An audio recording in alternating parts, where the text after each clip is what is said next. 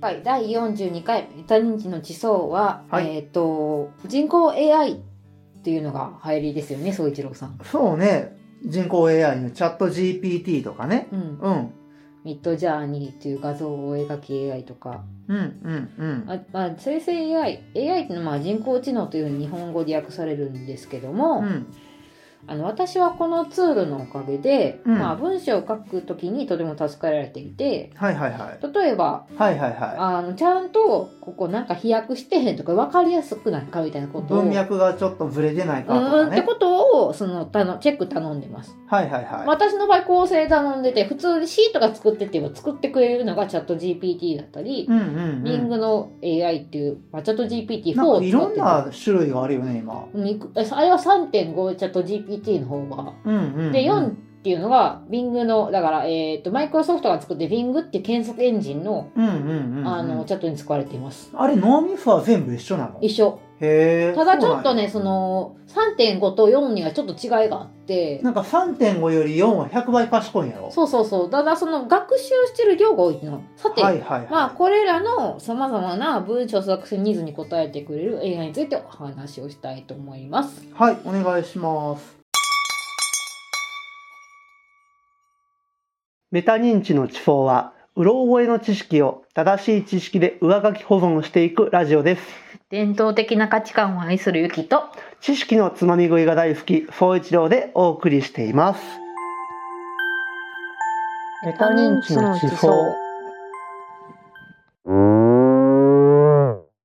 でまあちょっとここでちょっと話がずれてですね、うんまあ、フィクションに登場する AI についてお話ししたいと思うんですけども映画とか小そうで説すとそかうですね。ね、はいあのは私が知ってる作品だとスティーブン・スピルガーグの、まあ、そのもの AI っていうい。あったね、ちっちゃい男の子のロボットのやつやね。そうそうまあじゃあ子供が亡くした親がいてでそのうん親のために作られた、あの AI なんだけど結局そうそうそうなんかその親に子供が生まれちゃったって話いでや、えっとね、仮死状態になった子供が生き返ったのよ。あ生き返ったんかそうかそれでなんかうん結局そのロボットの子供は自分を愛してくれる親を探す話やったりとか、うん、うん、まうんあのターミネーターっていうあの誰やったっけあの人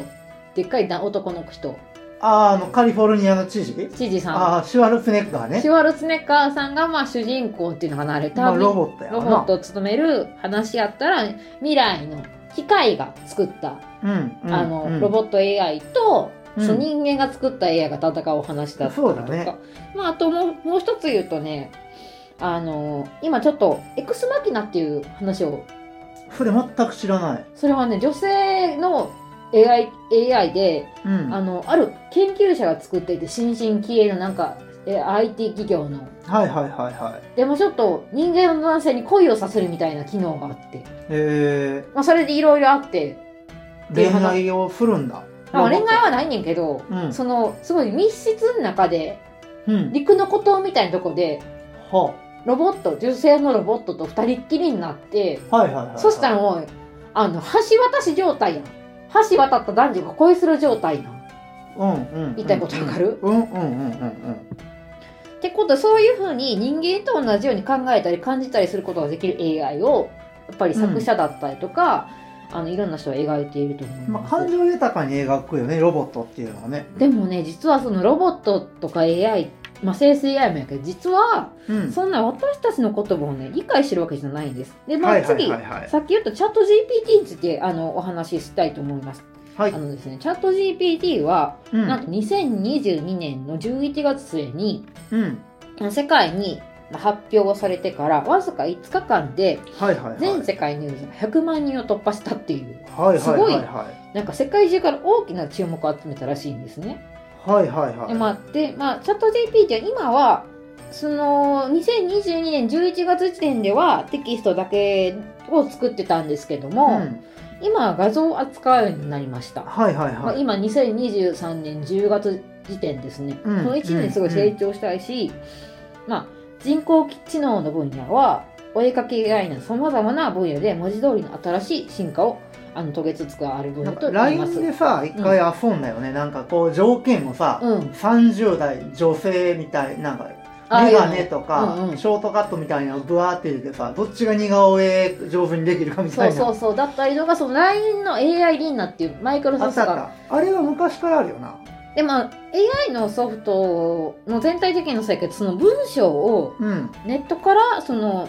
あの学んでるっていう点がはいはいとってもあの注目あ注目っていうかその全体であってうんチャット GPT みたいにチャット形式で、まあ、さっきそう一郎さんが言ったようにねうん人工 AI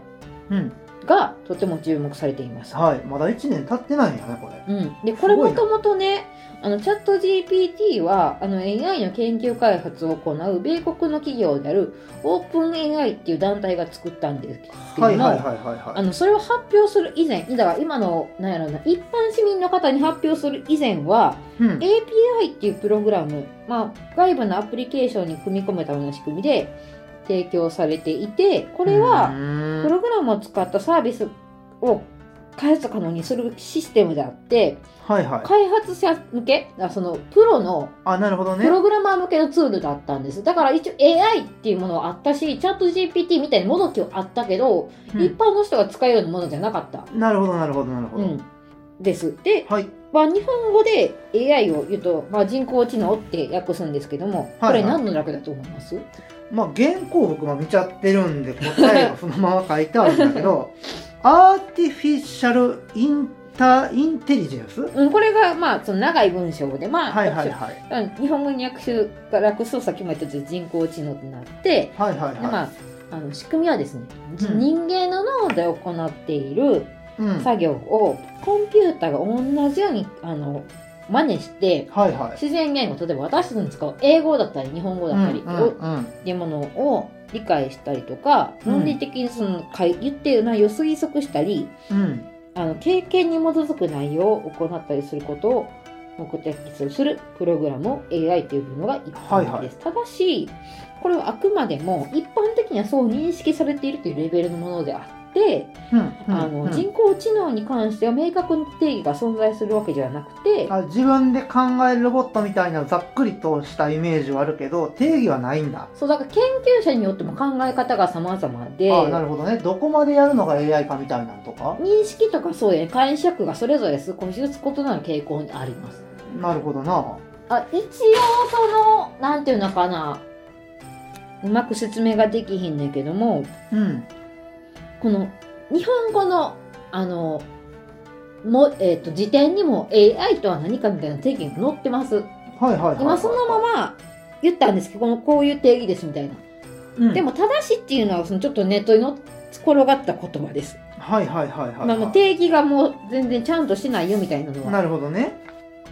だ多分まだ曖昧なっていうのかな、まあ出てきた新しい技術やからねそうそうそうそうですねとりあえずまあ人間と一緒みたいな感じで考えてくはれいたはら、いはいではいまあ、すごいスピードでユーザーが増えている、まあ、チャット GP が増えている理由は何だと思いますまあ便利よねだってこの間さ、うんあの会社の50周年の、うんうんうんまあ、記念行事で僕が今その記念誌を作ってんのね、ああ今作ってんよ、でその目次であったりとか、例えばこう表紙に掲げる言葉、うんうんなんか「飛翔」とかさう、ん、でこうワンフレーズ入れてみたいなのとか、こういいやんないかなっていうんでそんなの考えてもらったりとかああそっちょちで10個出してみたいなの言ったらペペペペペで出してくれるやんあサポート的な感じよそねうそうそうそんな感じでね使ってるよまあそでのまあだかそうらだね、便利よねそのうんうん細かいさうん考えなきゃいけないことを勝手に考えてくれるわけやから、まあ、人間の代わりに、まあ、簡単にサポートしてくれるね便利っていう点では例えばその今さっき言った画像生成 AI あお絵描き AI がはいはいはい先にブームが来ていて、うんうんまあこれがうん影響してると思われます。はいはいはいはいはいまあ、さっきも言った通り画像生成、うん、あお絵描き AI っていうのはさっき総一郎さんが言った通りキーワードをいくつか入力すると、そこから想像される画像をねいろんな学習したネイタネットの画像からあの真似して作ってくれる。なので、例えばミッドジャーニーやったりとか、うん、うんスタイルガンとかっていうまあシリーズ、ガンシリーズがあるの。あはいはいはいはいはい、 GAN っていう、うん、って書いてガンって読むんですけども、これが有名です。へ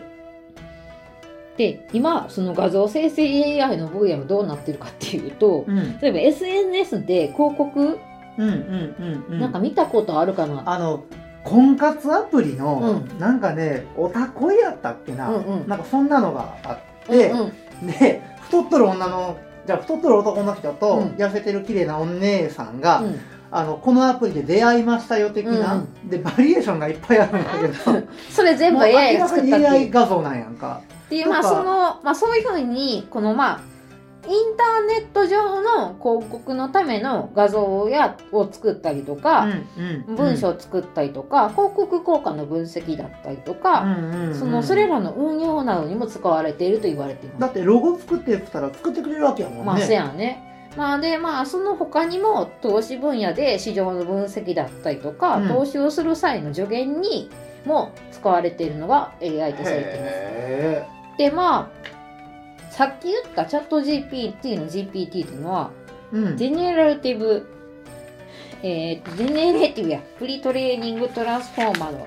あ、ジェ頭もネレーティブプリトレーニドトランスフォーマそうなんです。ジへーェネレーティブは、まあ、作る、生成って意味ーで、はいはいはいプリトレーニングは事前学習。うんうんうんという意味、で、まあ、トランスフォーマーは AI 学習のモデルの一つです。はいはいとはさいれてはいるはいあのね、他の AI もそうなんですけど、ウェブ上のたくさんのテキストデータを、多分人間が一生学習するする分ぐらいの文章を全部読んで、うんある程度賢い状態になったものです。はいはいはいはいは誰もが使えるように OpenAI がそれをこうちょっとプログラムを修正して出してくれています。いうんうんうんうんうんだから一般の人にも、あのまあその開発をする人以外にも身近になったと言われています。はいはいはいはいはいでまあさっきで具体的に何ができるのかっていうとうん例えばささっき言ったように何か質問するうんとうんうんあのそれに対して答えを返してくれるんですけどもこれのすごいところはですねあの他の例えばこれまであった質問に答えるロボットロボットうんなんかその他銀行とかさ、ももう全部チャット AI みたいなのが言ってんやんか、あいつらはこう質問事項が決まっててこれですねってなんか選択式やったよねそうそう昔そはうそうねそうでもっともっと前は Windows98 にイルカがいてさそうイルカ全然役立たへんのなあのお前よけそうなんかっていうやつよね そうそうそうそう名前知らんねんけどだからそういう感じで普通になんかその選択式だったりとかっていうその決まった答えにしか答えないししかもキーワードも決まってるっていうものしかなかったんですそうこっちが、は選択することしかできなかったからね、まあ、それはその今の子はちゃんと人間として学習してうん文章を作ることができたりとか推測することができるのでうんうん連続して例えばその質問したら答えを返してくれるっていうだからしげどもにならないよね会話がねだから人間と会話してる滑らかな会話をしてくれてはいはいはいはいはあのすごいそのいい感覚で気持ちよく話すことができることで、うんさらにユーザーが増えたい理由ですね、うんじゃあこれを仕事で使うことはできますかって、うん、うんできると思例えばさ、うんえっと翻訳う、うん、例えばこう貿易の仕事をしてる人が、じゃあまあ英語ならともかくさなんか急にポーランドの人と喋らないかんみたいな、うん何語かもわからんみたいな状況やったらチャット GPT に音声出力もできるわけでしょ、こうんれ、うんうんだからそういったコミュニケーションを取る上でも活用できるだろうし、いや実は問題があってですねうん、これあの外部に情報が漏れるかもしれなああ機密事項を載せれやんのかいそうそう機密事項を載せるとですね外部あの多分あのそっかもう漏れしまんかてかこのチャット GPT 自体がそっちかょオープンあソーオスやからープンソースで作られてるから誰でもアクセスできてなるほどみねんなで作ってるものなのねだかウィらキペディアみたいやねそうそうウィキペディアで作ってるまたウィキペディアやねだからその結構優れたところは連続した回を、まあ、ちょっとスムーズに行えるところでうんうんまあうん作られる文章のすごいクオリティが高いことが優れているんですけどうんうも、んただしその倫理的な問題があって不正確な情報を生み出す可能性だったりとか、うんはいはいはいはいはい情報を嘘をついあの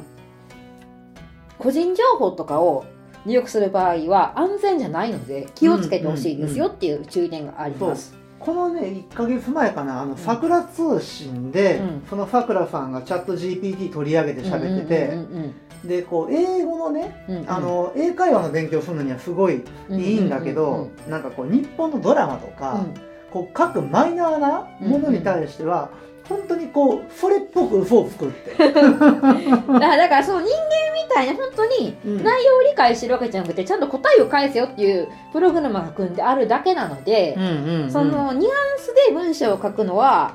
あのー難しいから一回人間の手をでし下が一回そのなんていうの構成をちゃんと人間がしないといけない部分があります。はいはいはいはで完全に丸投げするとかあと機密情報を言うのじゃなくてちょっとフェイクを入れて入力していはいはいはいこれ合ってるかなって例えば Google とかで一部検索するなるとほどかねをしてやっていくと多分 AI をうまくで活用できるかなと思います。はいはいはいでじゃあどうしてその AI っていうのはうん日本人間の言葉を理解してるのかっていうと、はいはいまあはさっき言った通りその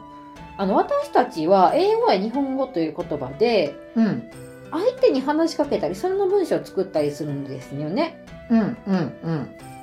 えっ、と、しえっ、とね、人間で言う、まあ、自然言語は日本語とか英語で、うんえーそのつ普段使っている言葉を機械が理解できるように自然言語処理っていうものをします。はいはいはいはいそれによって、例えば、機械が理解できるするっていうのは、スマートフォンやタブレットで文章を入力するときに、その予測変換だったりとか、うんうん Google 翻訳だったりとか、うんさまざ、まな翻訳機能とか検索エンジンとかで使われていてどれも日常で使うものなんですね。はいはいはいいこれは、あーあの AI を使ってとか、まあ、その機械を機械にこう普通の言葉で喋りかけたら機械がこうですよって答えてくれるやんかうんだから常にその処理き技術はあってそれをちょっと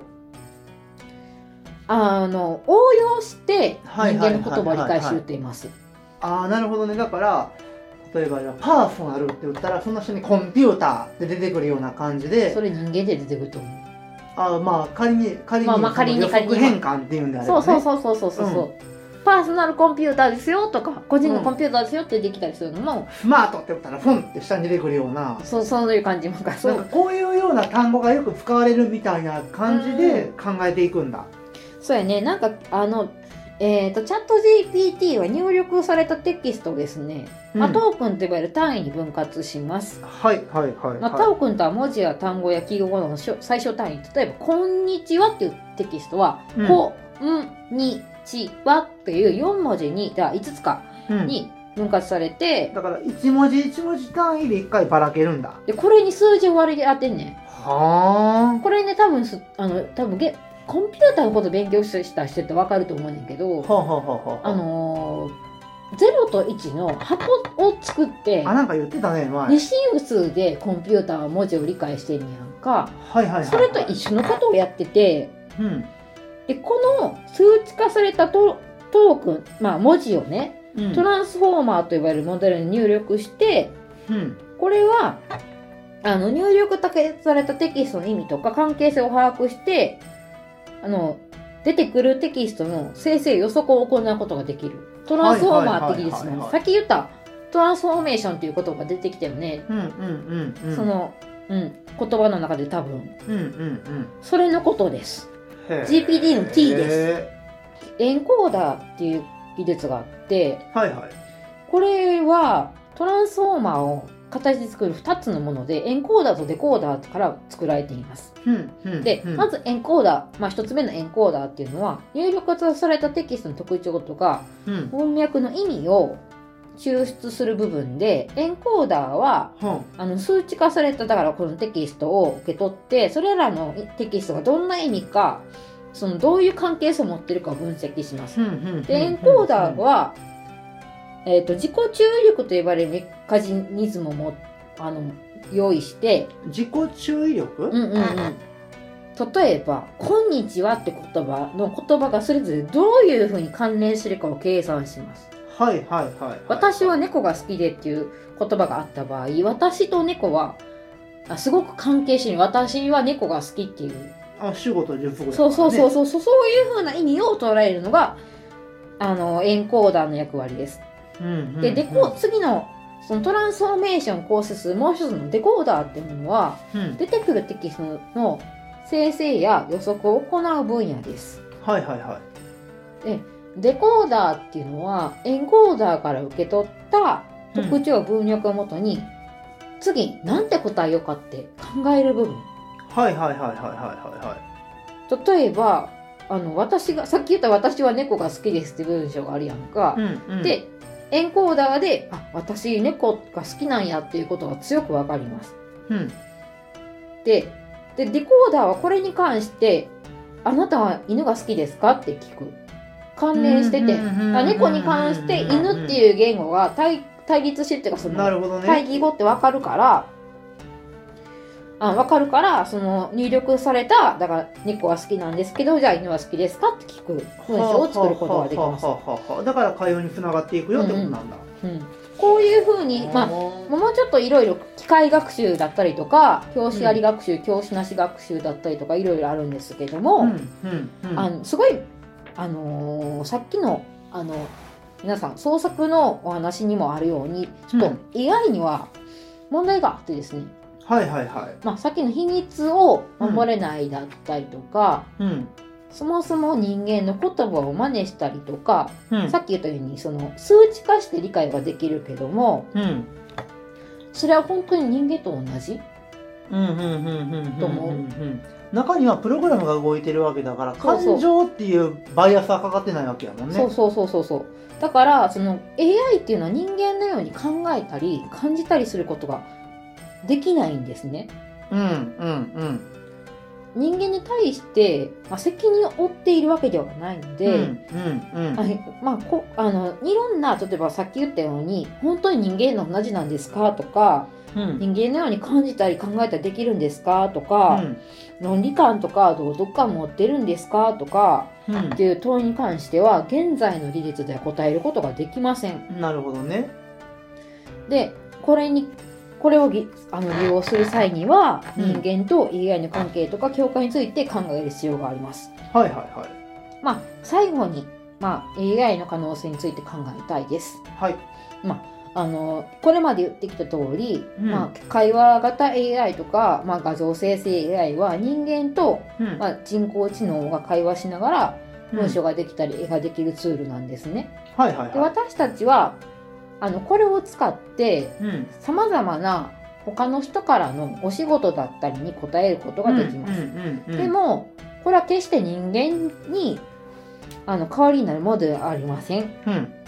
まあフィクション作品とかではあの、まあ、さっき言ったようなあのすごい子供らしあそうい、ねもう人間と見まごうようなねまああのロボットがいっぱい出てくるけれ出どもてくるけどもそれは人間自身が自分たちの姿や感情や価値観をうんロボットたちに投影してるからそう見えるだけです。うんうんまうあ、ん現実の AI だったり作品の AI もそうなんですけど結局人間から与えられたデータとかうんルールに基づいて処理を行うだけでうんその処理が人間にとって意味や感情を持つものであってもうん AI 自身にとってはそうではないんですね。はいはいはいはいはでう人間がうまく AI と、まあ、これが共存していくには人間しか考えることができないんです。例えいば、うんうん文章の下書きを作るのは会話へ頼んでそれをどうするか、その作ってもらった文章の取捨選択うんをしていくのは人間やし、うんうんでこれあのこれから多分いろいろ出てくると思う人間の仕事奪われるとかうんうんあのみんなそのすごい多分フィクションとか見てみんな怖がってると思う自分の仕事奪われるんちゃうはいはいはいはかいはといか殺されるんちゃうかとか、はいはいはいでも多分それはないと思ううんこれからは自分たちにしかできないことを人間はうんやっていってそれが AI の無視は本当に正しいのかなとか疑ってみたりとか、裏付けを取っていかないといけない時代になってくなるるほとど思うし、またちょっとこあのとあの人間と AI は違うってことを強調していく時代になると思いなます。るほどなるほどだから何でもできるし便利なようには思うけれども奴らは別に人間と同じようにその価値観があったりするわけではないのでうん超無責任やしだか任なるほどねらその時代に合った言葉を話すことはできないはいはい差はい別用語も普通に言う、あそうなんやそうだからその例えば時代時代でこれは差別用語ですねってなってくる言葉ってあるやんかはいはいはいはい例えばこうつんごとか言うたりするわけやそうそうだからそれを入力したらそのまま覚えてしまうからやつらはどねだからそうやってアップデートしていくの人間側なのよ人間はちょっとアップデートができあこれはこの例えば60代の人と30代の人が話すことはいもはいはい全はい然価値観が違うやん学習することも、そうだよねそういうことはやつらはできなくて、はいはいはいはい誰かが教えてあげないとできない常になるほどななるほどなまあさ、はいはいはいなんかすごいなと思ってもできることは本当に人間がやってあげたことしかないんですよ。うんうんうんっってこと、で結論、 まあそういうことです。ではい私はあの、まあ、これらの本をすちょっと今自分が文章作ってるから気になっていろいろ本読んで以下の2冊の本を読みました。はいえっ、と先読み IT ビジネス講座はいチャット GPT 対話型 EA が生み出す未来、はいえっと古川長一さんが解説をされていてはい酒井真理子さんという聞き手、まあ、ライターの方が書いてます、はいえー株式会社インプレスから2023年4月はいに出ましたあともう一つはちょっとチャット GPT の法律って本を読みました、はい田中博之さんはい川瀬桃さんその他はいあのーいろんな弁護士の方が AI について書いてる文章ですへでこれは中央経済社が、まあ、編集してて、まあ、中央経済社のグループはパブリッシングってところから今年6月に発売されています、はいはいーはいさて今回どうだったでしょうかまああのよく言うのがさアイザック・アシモフさんやったっけあの、うんロボット三原則とか作った人、うんうんうんあのロボットは、えっと人の命令にえー従うと人を傷つけないと、その2つの命令にたがわない程度にうん自分を攻撃しないやったっけうな、んっうんうんていうのがこの小説の中で書かれたまずロボットとしての三原則うんがあっていろんな SF 作品にも出てくるんだけど、うん今後の未来でうん多分活躍するであろうロボットとうんどうも我々が考えていたロボットとはなんか多分乖離があるやろなっていうのは最後のねちょっとゆきさんのまとめを聞いて思ったかなんかどうしてもやっぱ人間って自分に投影しちゃう相手も自分と同じものだったりとか、同じことするんじゃないかって心配を多分してきて、なうんまあ、戦争だったり引き起こしてたりすると思うねんけど、うんうんうんそれはその人間相手やからであって、う同じこと考えるわけじゃないんやあれは、うんあれはって言い方あれけんど、でよく言うのがさ、あのー地球のことを考えた時に人類というものが邪魔だからロボットは人類を消そうとしたみたいな作品ってバカほどいっぱいあるやん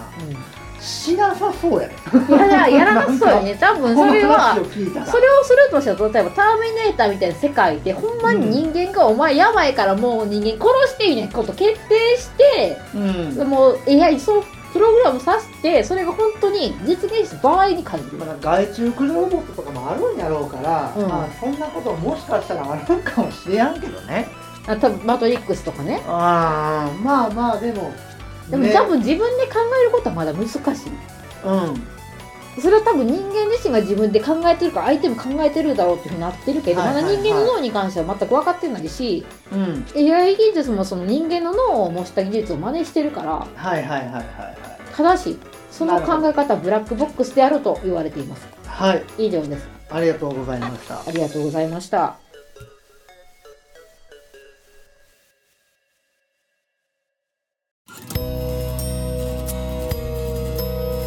番組では取り上げてほしい内容ご意見ご感想を募集しております Twitter アカウント「アットマークそう1109」もしくは Twitter より「ハッシュタグメタ認知の地方」をご検索ください